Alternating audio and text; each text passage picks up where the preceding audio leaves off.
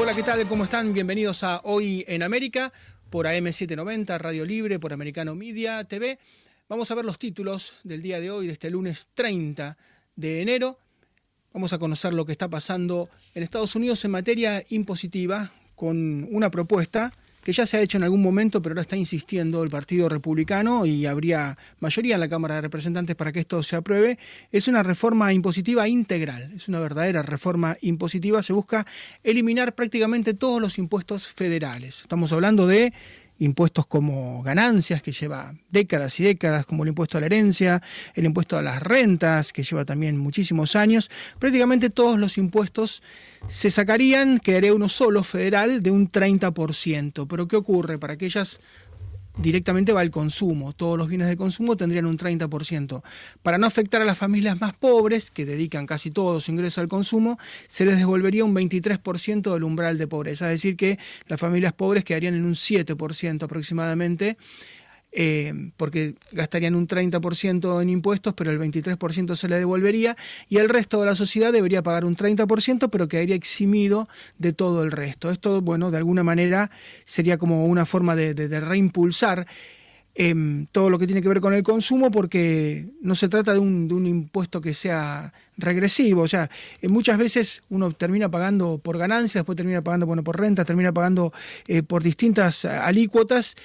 bueno, nombrábamos a herencia, nombrábamos a tantas, tantos impuestos, hay estados, vamos a dar después una lista, que, tiene una multiplicidad de impuestos que uno debe recorrer a, a, un profesional, a un contador, porque es muy, pero muy complejo.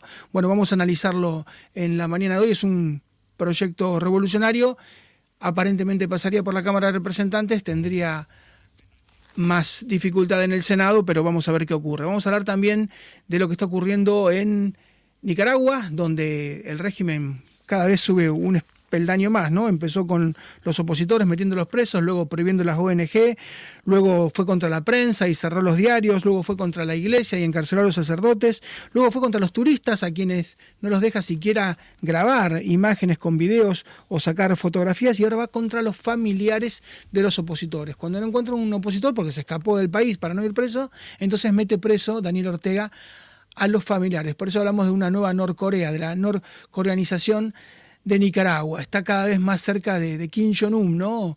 Ya ha sobrepasado la locura de Díaz Canel y los Castro en Cuba, está en, una deriva realmente increíble. Vamos a hablar de Nicaragua, vamos a hablar de los premios Razzi, porque hablamos mucho de los Oscar, pero no de los Razzi. Son esta suerte de anti-Oscar que se entrega algunos días antes de la entrega de la ceremonia de la Academia de Hollywood.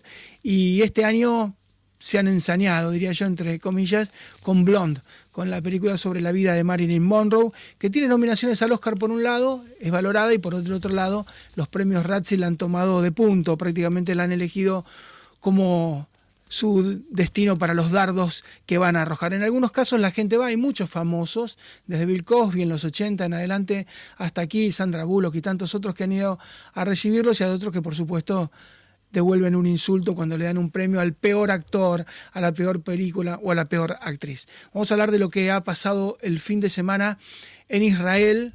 Eh, ha habido un ataque terrorista tremendo contra una sinagoga que ha dejado casi una decena de muertos, sido un ataque el peor tal vez en la última década, hay que remontarse muchos años para un ataque tan sangriento, vamos a hablar con un especialista en seguridad que ha vivido mucho tiempo en Israel, que conoce perfectamente Medio Oriente, es Isaac Benoliel. Hola Isaac, ¿cómo te va? ¿Cómo estás Marcelo? Buen día, como siempre un gusto hablar con ustedes. Digo, hace muchos años que no hay un ataque tan terrible en Israel contra la población civil. Hace muchos años que no se produce un ataque así, eh, te diría que es prácticamente imposible cuando una persona sola decide hacer un ataque de estas características, neutralizarlo. Porque normalmente la inteligencia, cuando se están preparando, los agarran. Pero este tipo de, de lo que llaman lobo solitario, cuando se lanza solo, es muy difícil de pararlo y hace mucho que no tenía tanto éxito. Y estamos hablando de una persona joven que lleva casi 13 años viviendo en Jerusalén, es palestino, pero que lleva muchos años viviendo en Jerusalén. Sí, pasa que las condiciones están dadas, tienen un montón de alicientes, dinero que le envían a la familia, la persona que perpetra este atentado sabe cómo va a terminar, eh, pero piensa que puede de esta manera poder salvar a la familia con incentivos que vienen normalmente de Irán. Entonces eh, lo ven, por ahí no tienen otra salida y dicen, eh, encima le voy a dejar, lo voy a dejar bien parado a mi familia. Sí, una locura total. Y uno veía, hablando de locura, lo que pasaba en la franja de Gaza, Cisjordania, eh, festejos después de haber matado población civil absolutamente inocente, esto no fue un objetivo militar, uno veía que tiraban al cielo eh, todo tipo de, cohetes, cohetes y fuegos artificiales. Eh, uno piensa, esto es jamás, es la Shiyad islámica, es el Hezbollah, es la población en general. ¿Quién puede festejar semejante horror? festeja la población en general, a pesar de que la población no está muy de acuerdo con sus gobernantes, ellos saben que los llevan a, los están empujando a un callejón sin salida. Eh, hay mucha más gente de la que uno piensa que no está de acuerdo con esto, pero no nos olvidemos que es una cultura islámica donde está bien visto por ahí molarse y ser un terrorista suicida. Eh, tendríamos que tratar de pensar con la cabeza de ellos obviamente si uno busca acá un terrorista suicida, en la cultura cristiana no, lo encontraría. Ahora, en países musulmanes o de eh, población predominantemente musulmán, uno pone un aviso en el diario que busca terrorista suicida y va a conseguir muchos. Es asombroso, pero es así. Les han enseñado chiquitos la cultura del odio, hay de fotos y videos. Y lo peor es que no lo ocultan, ¿no? Vos ves en el Jardín de Infantes de Hamas, eh, eh, obras de teatro que acá pueden interpretar personajes adorables y allá están con un fusil de verdad. Cuentan que su ambición es ir a Israel a matar gente o inmolarse muy triste, pero se trabaja para eso. Y hay que tener en cuenta que cuando fueron los atentados en Buenos Aires, la Embajada de Israel en 1992 y la AMIA, la Mutual Judía, en 1994, todos creen que quienes manejaban, por ejemplo, los coches bombas, eran traídos desde Medio Oriente, particularmente eran terroristas islámicos, no, no encontraron nadie en Sudamérica que hiciera ese trabajo, tuvieron que traer gente fundamentalmente desde allí, desde Irán o, o desde, desde Líbano. No, obviamente. Sabe que la conexión local, ¿no? una persona que no conoce la cultura y no conoce nada y necesita gente acá que lo lleve, que le indique cuáles la, las calles, cuál es el objetivo, eh, cómo manejarse para no llamar la atención. Pero eh, no se conseguiría, yo creo que no se conseguiría. Capaz que me equivoco, no nos olvidemos que tenemos Hezbollah en la triple frontera, ¿no? Se fueron avanzando. Sí, si vamos a un caso extremo en Estados Unidos, eh, todos los que se subieron, Mohamed Atta y los que se subieron al avión, eh, que terminó impactando con las Torres Gemelas, con el World Trade Center, con las mellizas, habían practicado una semana antes, saliendo desde Logan, en Boston, habían hecho toda una planificación, eh, se habían emborrachado la noche anterior, que ellos tienen prohibido tomar alcohol, pero eran muy conscientes de lo que iba a ocurrir y era gente, no eran, digamos, vírgenes chicos de 18, 19 años, era gente grande, capaz de manejar un avión, eh, y fíjate lo, lo que ocurrió, ¿no? O sea, el grado de alienación y de locura para cometer semejante acto. No, no, ni que hablar. Ahora, te, comento un poco, por ejemplo, yo estaba leyendo eh, algunos diarios israelíes hoy que están tan politizados como la Argentina. A tal punto que, por ejemplo, la gente que está en contra del gobierno, surgió un tema y estaban criticando porque eh, las autoridades decían que los que tienen portación, sería bueno que, en vez de dejar el arma en la casa, que porten el arma y había todo tipo de comentarios, gente que está en contra y a favor, gente que está en contra, obviamente, que decía, ellos que son los que nos tienen que proteger, nos dicen que salgamos armados y que nos protejamos solos, desviando un poco, ¿no? Porque no es ni lo que decían uno ni lo que dicen otro. Pero es un tema, está muy politizado en Israel, al igual que en Argentina. Isaac, como siempre, un gran abrazo y muchísimas gracias, ¿eh? Un gran abrazo. Por favor, un gusto hablar con ustedes. Isaac Benoliel, que es experto en seguridad, que ha trabajado en fuerzas de seguridad, mucho en Medio Oriente, particularmente en Israel. Era el día del holocausto, era un día de recogimiento para la comunidad judía. Estaban dentro de un templo y ingresaron y mataron a ocho personas, un lobo solitario.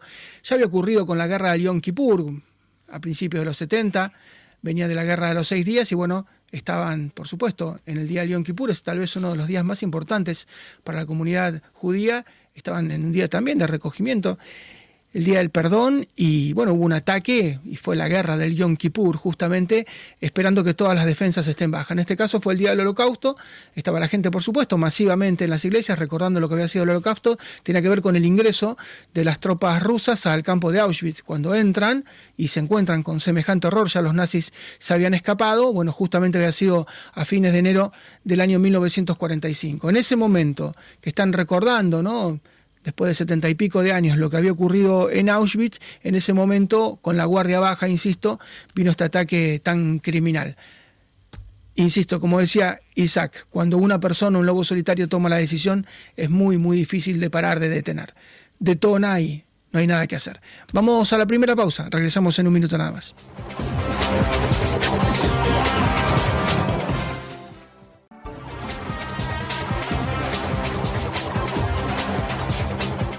Existe un proyecto, decíamos en los títulos, del Partido Republicano para unificar todos los impuestos, es una gigantesca reforma tributaria, cobrar un solo impuesto del 30% y eliminar todos los impuestos federales, ¿no? particularmente el de la renta, el de ganancias, el de la herencia, bueno, un montón de impuestos y dejar uno solo, pero devolverle a la gente pobre, a la que está en el umbral de pobreza, un 23% de ese umbral de pobreza justamente para que el impuesto le quede en 7. ¿Por qué lo buscan los republicanos esta reforma? Bueno, porque los estados que tienen mayor cantidad de impuestos, los que tienen mayor presión tributaria, son casi todos demócratas. Usted repase Nueva York, Connecticut, Hawái, California, New Jersey, Illinois, son todos los estados que tienen impuestos más altos.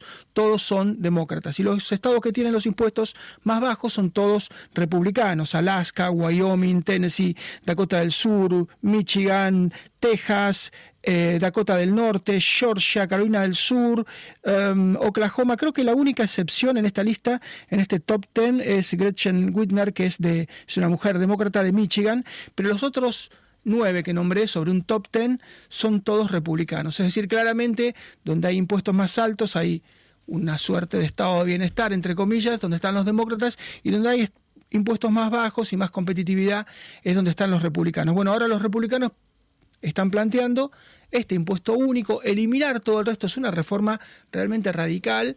La apoya Donald Trump, la apoya Kevin McCartney, eh, McCarthy en la Cámara de Representantes. Podría pasar la Cámara Baja, sería muy difícil en el Senado, pero se empieza a debatir. Vamos a consultar a Guillermo Poch, que es un especialista, un experto en cuestión impositiva. Hola Guillermo, ¿cómo te va? ¿Cómo andamos, Marcelo? ¿Todo bien? Bien, ¿y qué te parece una iniciativa de este tipo? Si la ves viable. Mira, es un proyecto muy disruptivo, principalmente cuando en Estados Unidos el principal impuesto es el impuesto a las ganancias, un impuesto que muchas veces otras legislaciones copian eh, porque está a la vanguardia como impuesto a la renta. Entonces, eh, proponer quitarlo es un proyecto totalmente disruptivo, eh, simplificaría bastante lo que sería en materia de liquidación de gravámenes y como todo en materia de impuestos tiene sus ventajas y sus desventajas. Eh, claramente, eh, si, Estados Unidos dejara de aplicar eh, gravámenes a la renta, muy probablemente inversiones extranjeras, más allá de los beneficios que hoy ya presenta el sistema tributario norteamericano en cuanto a las inversiones extranjeras y sobre todo para las inversiones de portafolio, sería como un, como de alguna manera actuaría como un atractivo para los capitales, eh, pero también tiene un efecto sobre las clases más bajas, como vos decías, y estaría ese beneficio, ese reintegro, porque la gente terminaría en definitiva pagando más o menos un 30% de su salario para la gente de más bajos recursos, los impuestos a los consumos terminan siendo en sistemas impositivos regresivos. Eh, sería, como te decía, totalmente disruptivo, novedoso y la verdad voy a estar muy atento a qué se va a estar comentando en Estados Unidos eh, en, este tema. Va a ser eh, llamativo e importante también escuchar, decir, bueno, nos vamos a basar únicamente en impuesto a los consumos. Eh, el beneficio que tiene a veces los sistemas tributarios, cuando hablo de un sistema tributario, es la diversidad de tributos que se aplican en una jurisdicción, en un país. Entonces, eh, hay impuestos a la renta, como puede ser el income tax en Estados Unidos, impuesto a los consumos, un sale tax, o también impuesto a los patrimonios, y esas tres manifestaciones de capacidad contributiva es lo que compone un sistema tributario. Dejar los impuestos a los patrimonios y dejar impuesto a la renta y basarse únicamente en impuesto a los consumos, la verdad hoy en día eh, podría ser algo totalmente novedoso, como te decía Marcelo. Así es, y hay una idea de un impuesto global, ¿no? De globalizar y que haya un mismo impuesto para todos, para que no, no haya paraísos fiscales. Bueno, eso ya es, es otra, otra escala, ¿no? Pero eh, se está buscando como eso, se está buscando tal vez, eh, bueno, que después a nivel interno, Donald Trump lo intentó cuando era presidente, hizo una reforma tributaria y puso a los estados a competir entre sí. Y bueno, por ejemplo, California perdió un millón de personas. Eh, gente de alto poder adquisitivo que dejó de pagar los impuestos tan altos en California, son más del 15%, son el doble, el triple que en otros estados, y se fue a vivir, por ejemplo, a Texas, que tiene impuestos más bajos, o a Nevada, y, mudó. Estamos hablando de personas físicas, de empresas, y estamos hablando de multimillonarios, es decir, es una forma de poner a los estados a, competir entre sí. Sí, Marcelo, mira, muy bueno tu comentario porque a veces la gente, la audiencia tal vez no, no conoce de que siempre los impuestos, o sea, traen aparejados efectos. ¿sí? Como vos bien indicás, eh, hay muchos eh, lugares, te digo inclusive acá en Argentina y en otros países a su vez en la región, que cuando se hacen modificaciones tributarias generan movimiento de las personas. Y si uno habla de movimientos de personas, tiene que saber que previamente llevó un movimiento de capitales. Eso es una cuestión importante. Los capitales se mueven más rápido que las personas, porque las personas tienen ataduras al lugar donde están. Llámese eh, en la vida diaria, cotidiana, eh, da una raigambre al lugar donde uno está. Los capitales se mueven más rápidos que las personas y siempre tienen efectos. Eso, como vos bien indicás, cuando una jurisdicción se hace más económica, es como que se convierte en una aspiradora de capitales porque las, las inversiones van a ese lugar en busca de mayor rentabilidad. Así es, por eso, bueno, hay que seguirlo de cerca. Insisto, eh, los republicanos tienen mayoría desde el mes de noviembre pasado, que fue la elección de medio término, la parlamentaria en Cámara de Representantes, no así en el Senado, va a ser una gran, pero una gran discusión. Totalmente, y la vamos a seguir muy de cerca para ver qué, qué va a pasar en Estados Unidos y también después lo que sucede en Estados Unidos, eso se va a ir replicando a lo largo del tiempo en el resto del mundo.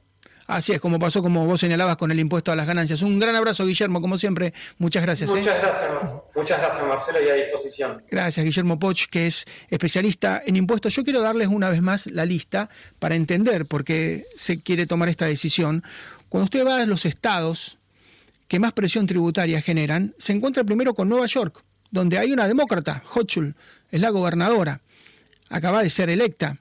Eh, 15.9%, casi 16%. Esa es la presión tributaria de Nueva York, que ahora no puede hacerse cargo de los inmigrantes. Llegaron 40, 40 y pico mil de inmigrantes y ya no hay más lugar en los hoteles.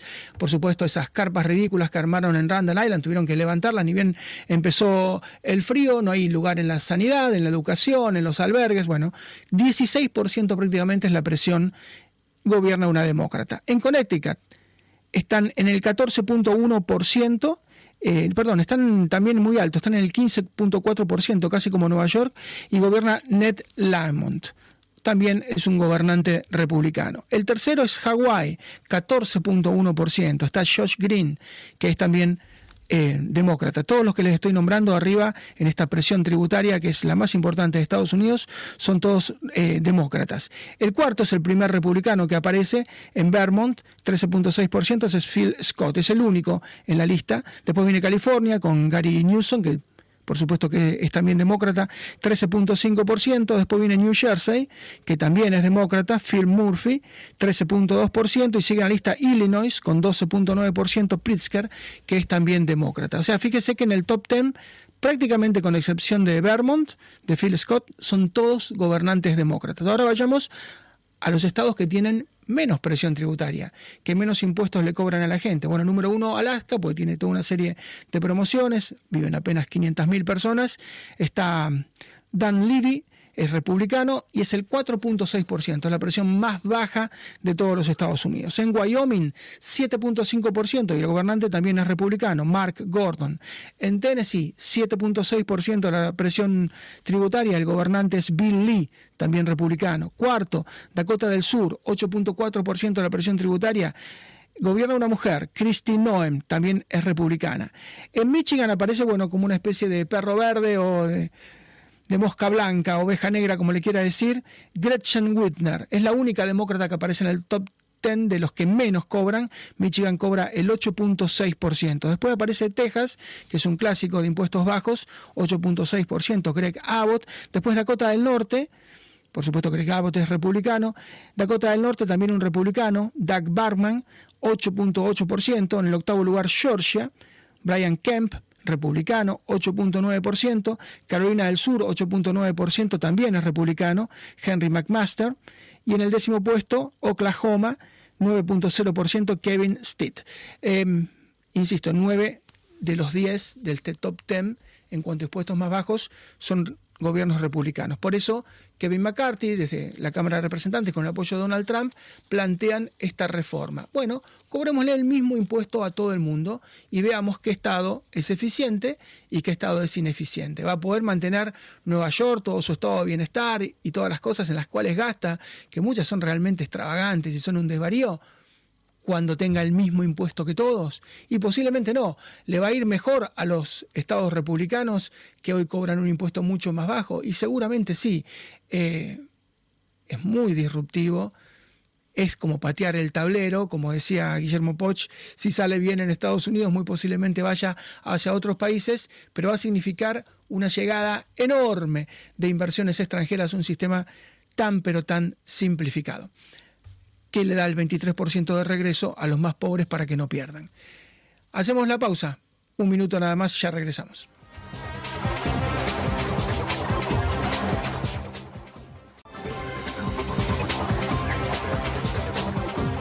Y vamos a hablar de los premios Razzie, son estos anti-Oscar, estos premios a la peor película, la peor actriz, el peor actor, la peor producción, se dan casi al unísono, siempre un poquito antes que los Oscars. Lo loco es que hay películas que están nominadas para los Oscars y después también para los Razzies, ¿no?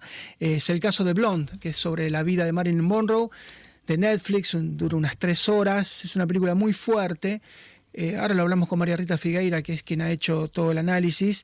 Eh, para mí es una enorme falta de respeto en algunos puntos a Marilyn Monroe y al expresidente John Fisher Kennedy, hay escenas que para mí son demasiado cargadas, demasiado brutales, yo diría que hasta escatológicas, escandalosas, pero bueno, eh, ha sido Ana de Armas y la película Blonde la más elegida por los Razzies, ocho nominaciones para este premio que nadie quiere subirse al escenario para ganar, pero también el Disney, no el Disney de Benicio de Guillermo del Toro, que es muy bueno, sino el de Disney, lo han castigado mucho y a Tom Hanks eh, lo han puesto como peor actor, y también Elvis y Jurassic World Dominion, para mí fue una buena película, pero bueno, la vi con mi hija y con ojos de niño, a mí me gustó, pero bueno, los tanques de Hollywood están siendo muy, pero muy cuestionados, es decir, los Razzies no van sobre los chiquitos, sino que van sobre películas que costaron cientos de millones de dólares. Vamos a hablar con María Rita Figueira, que hizo un análisis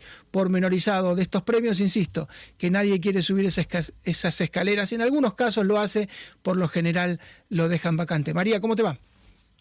¿Qué tal, Marcelo? Sí, sí, realmente es un fenómeno que surgió en 1981, o sea que empezaron a otorgarse en esa fecha. En realidad el nombre es Golden Raspberry y tuvo un desacierto, son muy criticados porque pasa de la sátira y ya es la desmesura en sí misma porque nominaron a una niña de 12 años, la actriz Ryan Kyra Armstrong, que hizo Llamas de Venganza, y salió al cruce de mi eh, este, Drew Barrymore. ¿Por qué? Porque ella en 1984 había protagonizado esa película y le pareció espantoso como a gran parte del mundo de la cinematografía que postularan justamente a una niña de 12 años y quitaron esa, esa nominación. Eh, la primera película, como el anti-Oscar, fue Can't Stop the Music, que es como la formación, eh, una versión libre de Village People. Y ese año lo ganó Neil Diamond como actor y Brooke Shields como actriz. También Amy Irving, la ex eh, Spielberg, lo ganó.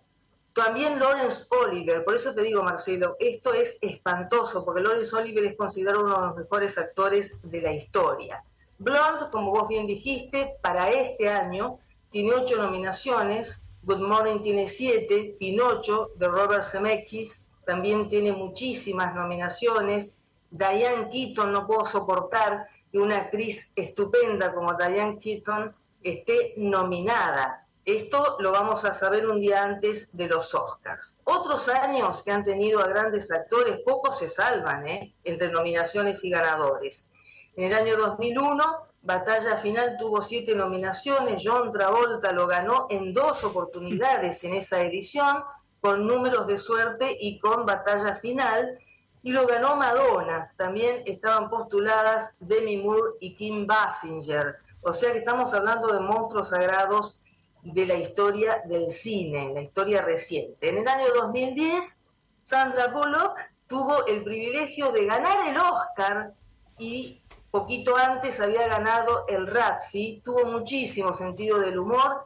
En este caso, bueno, ella ganó el Oscar por la, película eh, Un sueño posible y el Razzie por alocada obsesión. Estuvo muy, muy ingeniosa porque llevó un carro lleno de CDs con la película, de DVDs, y tuvo un discurso muy, muy entretenido.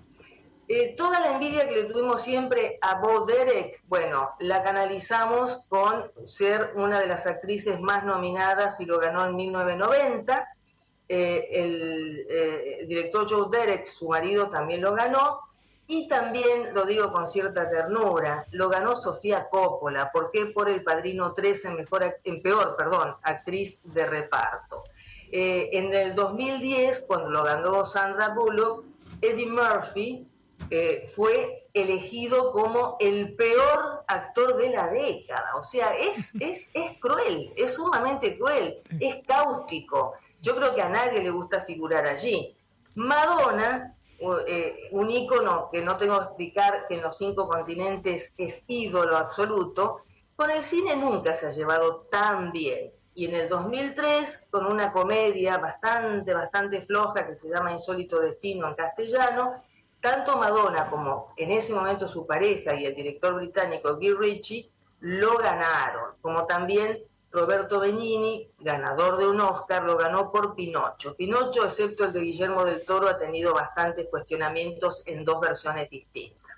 Vamos a un alquilado por los Razzi, y es un ídolo. ¿Qué pensará él, que es el más taquillero, uno de los más taquilleros y exitosos como Sylvester Stallone? En el año 1986 tuvo el privilegio, entre comillas, de ganarlo por Rambo 2 y por eh, Rocky 4. ¿Qué, habrá dicho, no? Un hombre que es eh, absolutamente ganador del Razzie y por otro lado ganador de taquilla un ídolo también en los cinco continentes. Y también tenemos eh, el último, el que se dio el año pasado, fue LeBron James. ¿Cómo le hacen eso? No solo ganó a la categoría de peor actor, sino que en parejas, que es uno de los rubros, fue LeBron James con cualquier dibujo animado que le pongan por Space Jam la, segunda versión. Realmente una falta de respeto, imagino que se habrá reído mucho. En ese momento la peor película fue Diana el musical, que no fue muy buena sobre Lady Di. Y por último, en este espacio muchas veces cerramos con una especie de rey Midas, como ha manejado su carrera y siempre lo mencionamos, que es Tom Price, que lo ganó en el 2018 por la película La momia, que fue una de las películas más flojas de este estupendo actor, o por lo menos fue la de poca repercusión, y en esa edición la ganó también Mel Gibson, nada más y nada menos, y estuvieron nominados Anthony Hopkins y Javier Bardem. Yo les aseguro, y si a ustedes les interesa el tema, muchísimos actores y actrices, muchísimos directores, pero sobre todo me, centro en los actores y actrices, ¿a cuál mejor? Ustedes imagínense que han pero, pero actores que tienen una trayectoria estupenda. Y lo más lo, ilógico es que muchas veces, por ejemplo, eh, Amy Irving, que ha sido nominada como mejor actriz de reparto en Gentle, dirigida por Bart Streisand, y también por la misma película estaba nominada para los Razzie. O sea, esto es, eh, lo creó Wilson, John Wilson, un crítico de cine, como sentido del humor es estupenda. La estatuilla vale menos de 5 dólares, es de plástico, algunos tienen muy buena recepción, pero yo creo que lo hacen para ser políticamente correcto, porque a nadie le gusta. Ustedes fíjense que nunca se transmite, nunca se televisa, porque no hay ningún estudio de, cine, no hay ningún productor que soporte que su película, sus actores, sus actrices, sus guionistas, sus productores estén televisándose para que se convierta en el anti-Oscar. O sea, por más sentido del humor. No aparecen anunciantes, no hay sponsors que quieran poner su dinero. Y eh, en este caso, Blonde, que la han tomado de punto, que la han elegido como el blanco preferido, eh, bueno, es muy larga. Yo no sé si, por supuesto que por una cuestión de edad, no conocía a Marilyn Monroe, pero quienes la, conocieron dicen que era una persona muy inteligente, que era brillante, y la pintan como una tonta, y la ponen en algún papel, y hay una falta de respeto para el expresidente norteamericano malogrado, John Fisher Kennedy.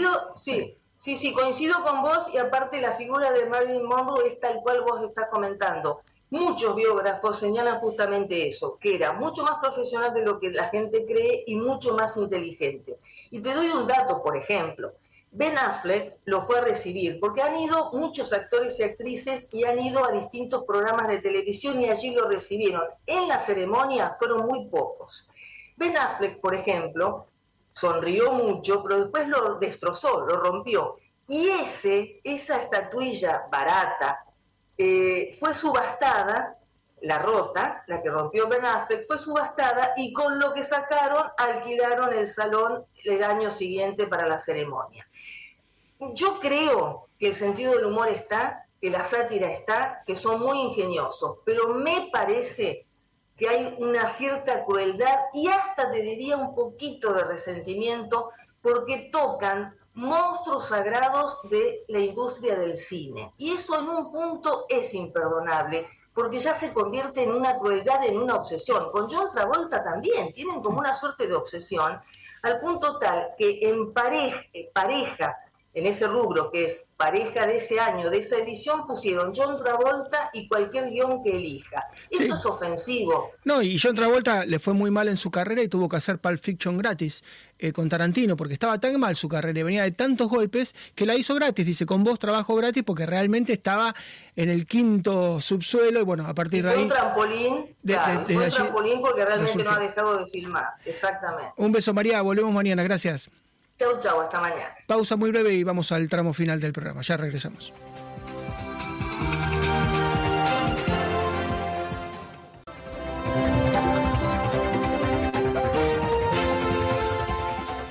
Hablábamos en el comienzo del programa de esta iniciativa de Kevin McCarthy, que es el titular de la Cámara de Representantes del Partido Republicano, y también de Donald Trump, del expresidente republicano, de unificar los impuestos, una enorme reforma impositiva realmente revolucionaria de dejar un solo impuesto al 30% al consumo y quitar impuestos que son más difíciles de cobrar. El del consumo es bastante sencillo, pero es más difícil cobrar a veces ganancias, herencias, rentas. Entonces dejar un solo impuesto del 30% y devolverle a los más pobres, que generalmente dedican todo su ingreso al consumo, el 23% para que queden apenas en el 7%.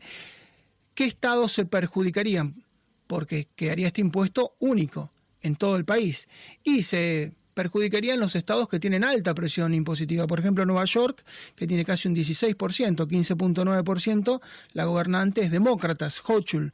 Se perjudicaría Connecticut, que tiene un 15.4%, Ned Lamont, también demócrata.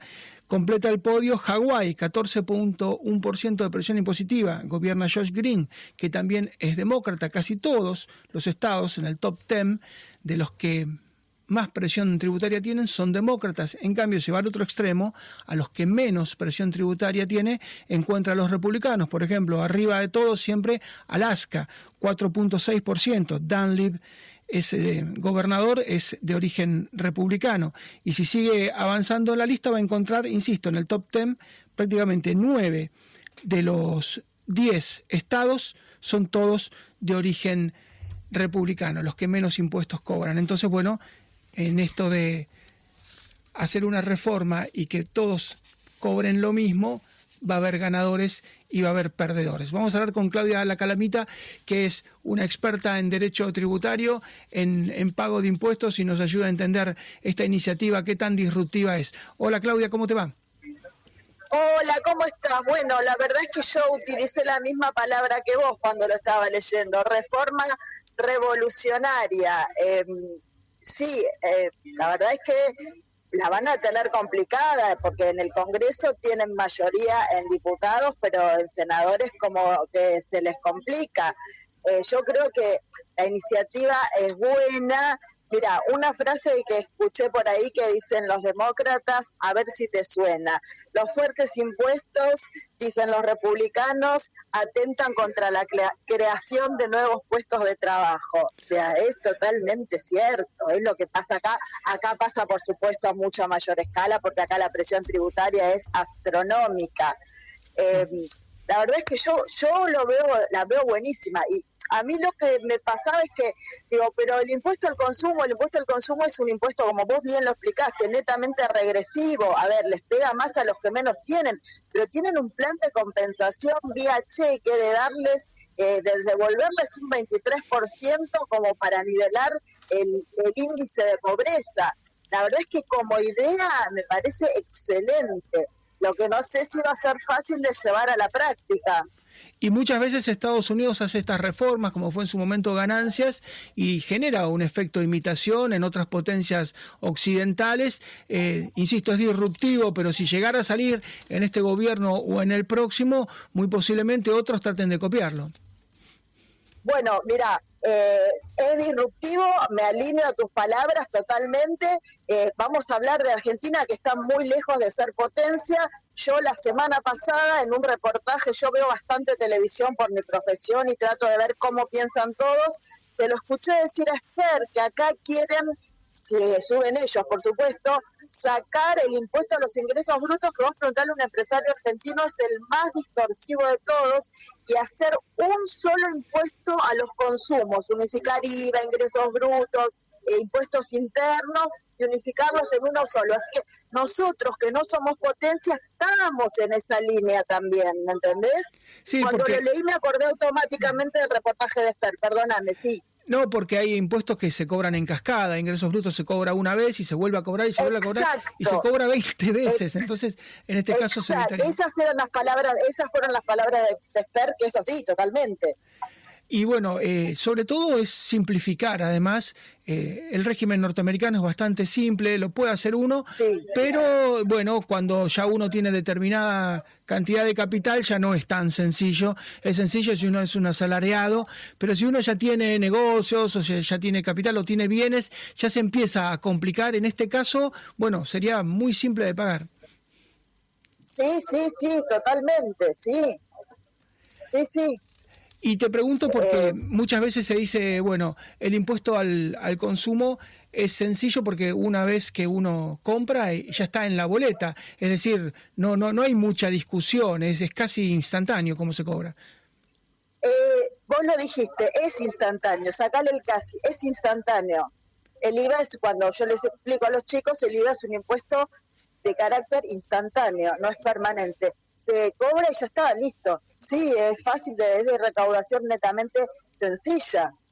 Sí, sí, sí, es muy fácil. Y hoy por hoy, eh, bueno, en cualquier país, bueno, particularmente más en Estados Unidos, el sistema informático permite saber el ingreso de cada uno, permite saber quién amerita pedir este 23% de reintegro y quién no. Se puede hacer una segmentación, me imagino. Sí, claro que se puede hacer. Si tienen una eh, un sistema de recaudación totalmente informatizado, lo tienen totalmente afiatado ese mecanismo, sí, por supuesto, por supuesto que lo van a poder hacer. Perfecto, así que bueno, hay que prestarle mucha atención, como vos decís, en representantes muy posiblemente salga, porque tiene mayoría los republicanos, se va a complicar bastante en el Senado, pero bueno, el, se va a dar un debate y el debate va a ser un debate rico el debate siempre es enriquecedor, siempre es interesante y hay que ver que surge, como vos decís, por el efecto espejo qué pasa con las grandes potencias y qué pasa con los países en vías de desarrollo, a ver qué pasa acá, porque estaría bueno acá también que saquen ingresos brutos. Eh, va a ser como el puntapié inicial de algo, habrá que esperar que se dé este debate y ver qué pasa. Así es, Claudia, como siempre, un gran abrazo y muchísimas gracias. ¿eh? Muchísimas gracias a vos, un gusto. Gracias, Claudia La Calapita, que es una gracias, especialista en derecho tributario y en recaudación de impuestos. Em, lo que más se elogia a nivel internacional y lo que motiva muchas veces que las empresas se radiquen en los Estados Unidos es su régimen laboral. Quien lo critica dice, bueno, el país de alguna manera creció con el You are fired, con tres palabras, no está despedido, serían dos en español. Y lo cierto es que, bueno, usted por un lado tiene una hipoteca a 20, 25 años y por otro lado tiene una estabilidad en la cual puede ser despedida todos los meses. Y eso muchos dicen, bueno, es una manera de alinear, de disciplinar a la gente. Para otros es una manera de que el sistema funcione. Yo le aseguro que en muchos países de Latinoamérica una roticería, una panadería, un kiosco, un negocio chiquito, tiene que pagar un despido laboral y cierra porque es tanto lo que hay que pagar que el negocio se funde y cierra y quiebra. Entonces, ¿qué hace? Toma la gente en negro y los países tienen 30, 40, 50% de su masa laboral en negro. Ese sistema norteamericano tan universal y insisto, tan criticado y tan elogiado al mismo tiempo, de UR5, eh, ha funcionado en muchos lugares justamente deciden inversiones en Estados Unidos por el régimen laboral. Si llegara a este régimen impositivo sería una dualidad fácil de contratar y fácil de despedir, fácil de pagar impuestos. Los que más están cobrando, insisto, particularmente California, Nueva York, se las van a ver en figurillas, porque ya no tendrán esta masa enorme de impuestos discrecional. Quienes menos impuestos cobran seguramente la pasarán mejor porque tendrán proporcionalmente mucho más dinero del que tienen actualmente. Por supuesto que la moneda está en el aire, por supuesto que esto es todavía muy primigenio, muy primario, se empieza a hablar, pero los republicanos lo han planteado como un eje de campaña. Se va a hablar mucho de la inmigración, se va a hablar mucho de la inflación, se va a hablar mucho de la inseguridad y atención, porque se va a hablar mucho también de impuestos y los impuestos terminan decidiendo dónde uno vive, ¿no? En lo de los, los pies mojados, ¿no? Lo donde uno pies, pies secos, pies mojados, uno decide vivir donde mejor lo tratan, donde tiene más seguridad, donde tiene menor pago de impuestos, donde tiene mejores servicios, e insisto, anótelo como cuarto tema de campaña, inseguridad, inflación, inmigración y los taxis. Seguramente también el debate por la reforma tributaria. Nos vamos, volvemos mañana. Muchísimas gracias por la atención.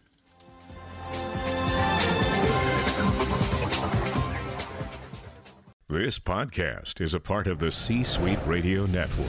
For more top business podcasts, visit c-suiteradio.com.